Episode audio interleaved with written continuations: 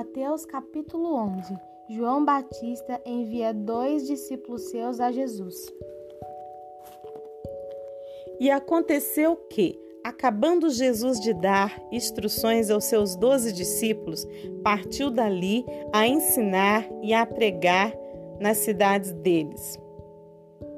E João, ouvindo no cárcere falar dos feitos de Jesus, enviou dois dos seus discípulos e disse-lhe: És tu aquele que havia de vir ou esperamos outro?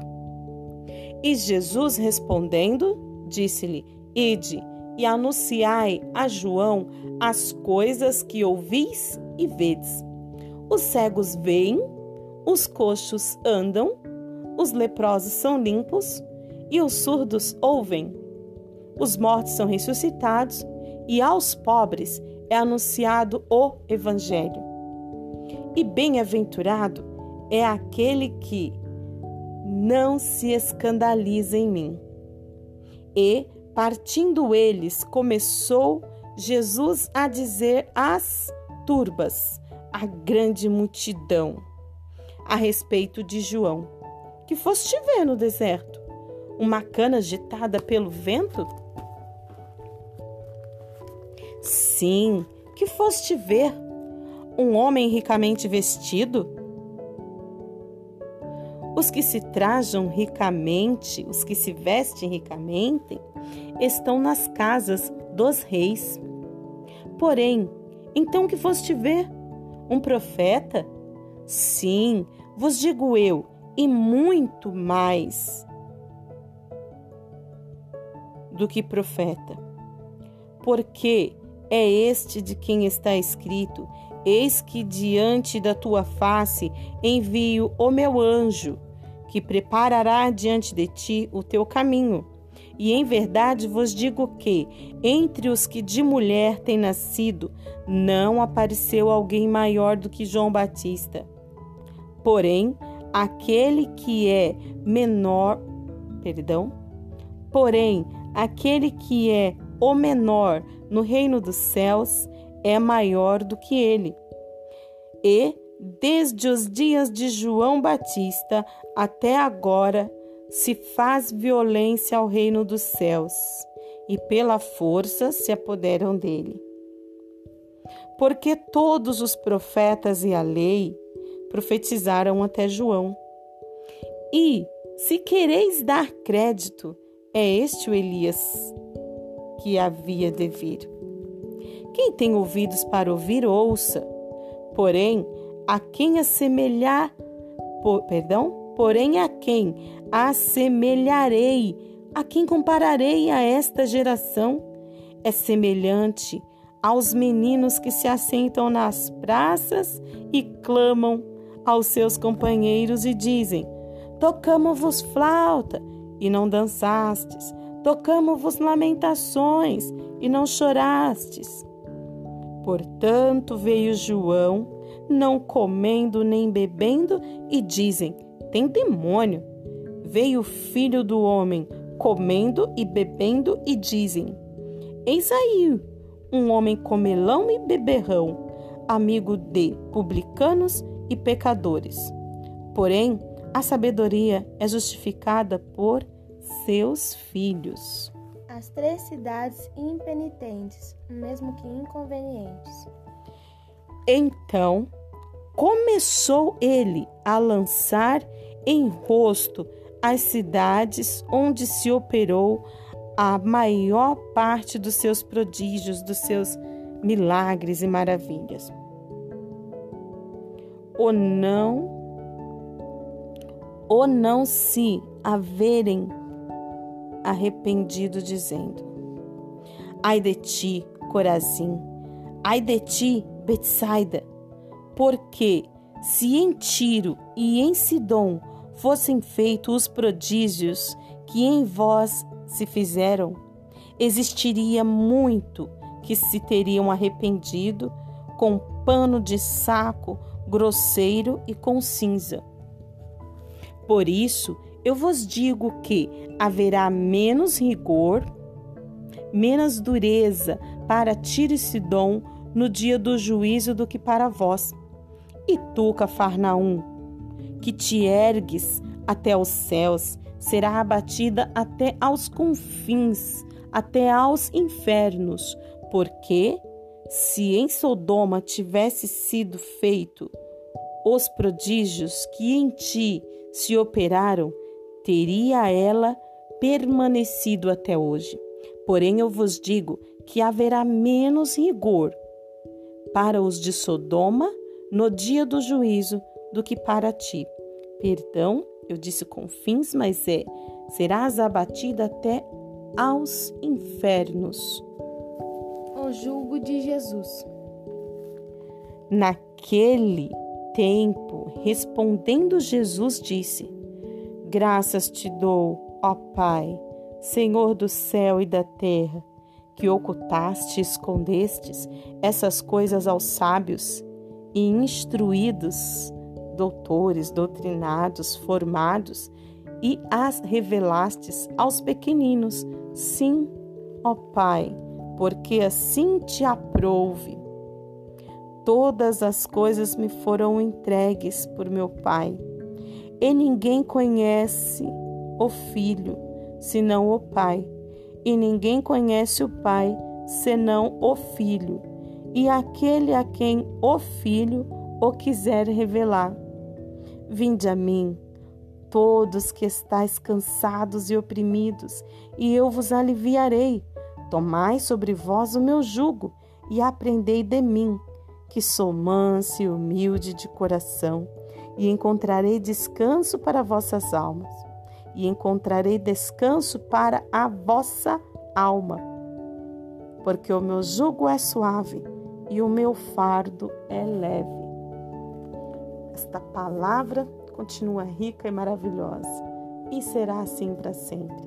E aqui os últimos versículos Jesus está dizendo: Vinde a mim, vinde a mim e encontrareis descanso para a vossa alma.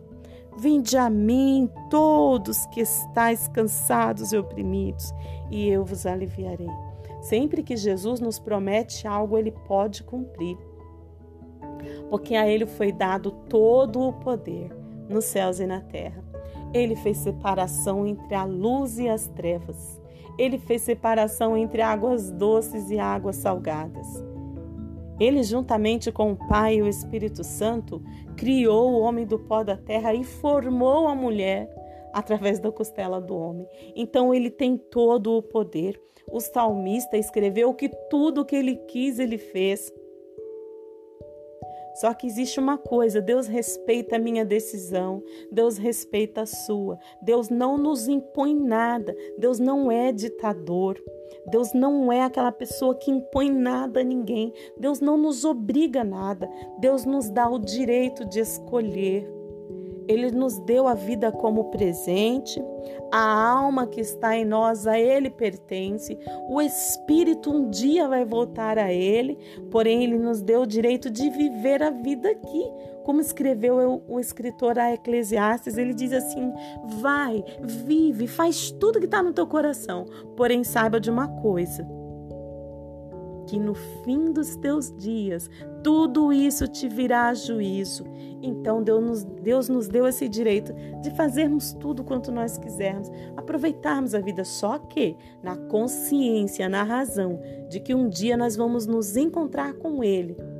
Aí lá nós teremos que prestar contas e vamos ser responsáveis pelos nossos atos, pela palavra que sai de nossa boca. Por isso, Jesus também está nos convidando: vinde a mim, todos vós que estáis cansados, oprimidos, e eu e você. Ele vai nos aliviar e você vai encontrar, e eu vou encontrar descanso para as nossas almas. Nós encontramos descanso para as nossas almas. O que eu quero dizer com isso? Que Jesus é soberano, ele tem poder sobre tudo. E se você de fato quer entregar a sua alma para Jesus, ele tem o descanso, ele tem um alívio que a morte não pode dar. Muitas das vezes as pessoas se encontram oprimidas. Aí elas pensam que a saída para essa opressão está em tirar a própria vida, está em desistir de tudo. Não, não é isso. Você está precisando de encontrar um amigo que de fato confia em você e você confia nele. É, Deus confia em nós.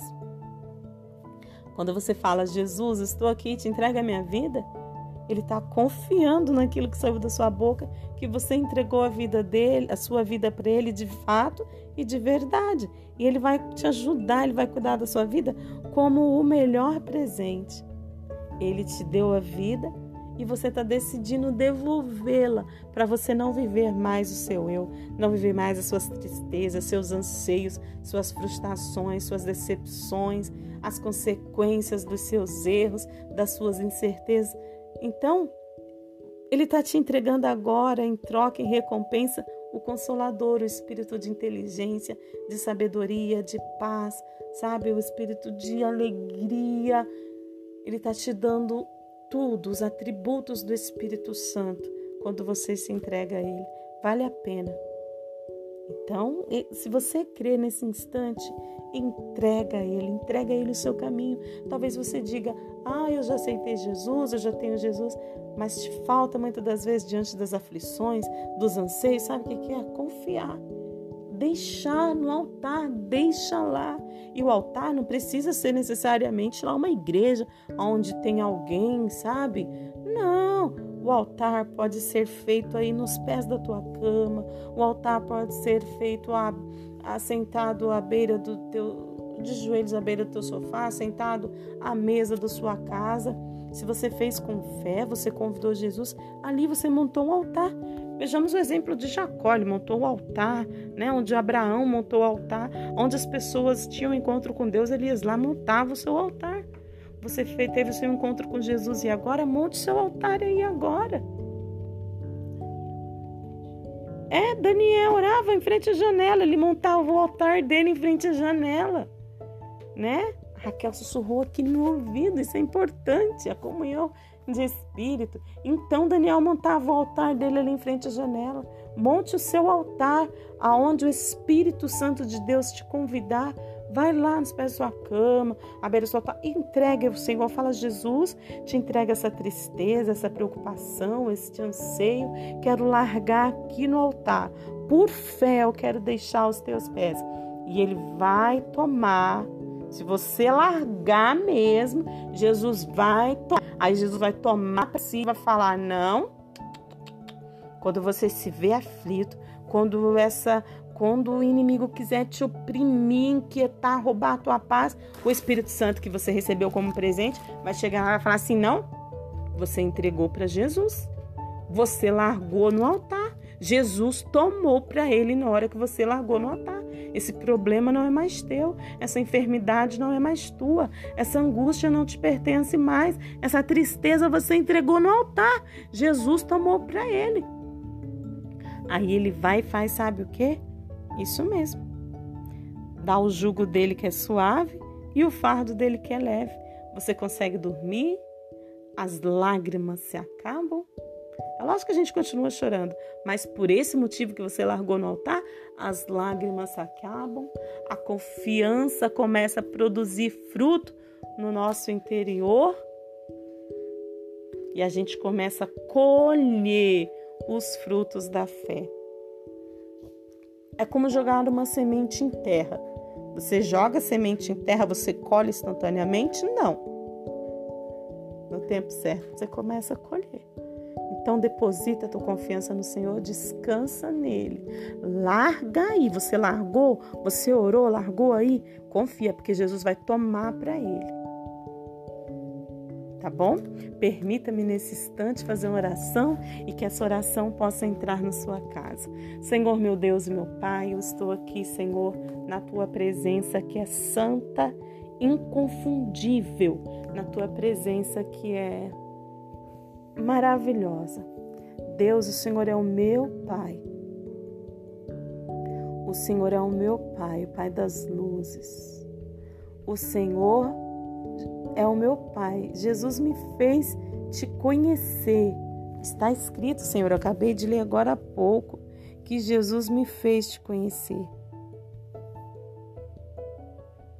Jesus me quis revelar ao Senhor, está escrito aqui. O filho aquele a quem o filho o quis revelar. E um dia o Senhor quis se revelar para mim como meu pai. O Senhor se revelou para essa pessoa que está entregando os seus problemas, as suas dificuldades, os seus anseios, as suas opressões a ti. O Senhor nos quis, o Senhor Jesus quis revelar o Senhor como nosso Pai. Pai, eu quero te pedir nesse momento, permita que o teu filho, o Senhor Jesus, tome para si todas as nossas preocupações, os nossos anseios, decepções, tudo aquilo que nos entristece, aquilo que queira sugar as nossas forças, seja nesse momento deixado no teu altar e o Senhor tome para si. Que o seu Espírito Santo se mova dentro de nós como águia forte, guerreira e poderosa. Ó oh, Senhor, em nome de Jesus, como águia vitoriosa, como águia vencedora, como águia renovada, venha o teu Espírito Santo se mover dentro de nós para que não caiamos em tentação, para que não duvidemos de que o Senhor pode fazer. Em nome de Jesus, Senhor, desce um renovo sobre a minha casa, desce o um renovo sobre a casa dessa pessoa que me ouve. A tua bênção alcance os seus filhos, alcance o seu esposo, sua esposa, seu matrimônio, sua avenida, Senhor, sua rua, seu lar, seu bairro, em nome de Jesus, que a tua bênção venha sobre nós. Abre, Senhor, as tuas asas, abre, Consolador, as tuas asas sobre nós. Espírito Santo de Deus, cobre-nos com tua glória, com teu poder. Jesus de Nazaré, e não nos desampare, esteja sempre conosco ao nosso lado. Estende sobre nós o teu manto salpicado de sangue e que o mal sempre caia por terra. Não prevaleça nenhuma palavra má lançada sobre as nossas vidas. Senhor, pega agora a flecha que o inimigo quis lançar sobre nós. Quebra ela, Senhor, e ainda queima os carros dele no fogo. Em nome de Jesus, Pai, eu oro a Ti, crendo que em tudo o Senhor nos faz mais que vencedor. Em nome de Jesus, teu Filho amado, aquele que primeiro nos amou. Amém? Quer se despedir, Raquel? Até a próxima.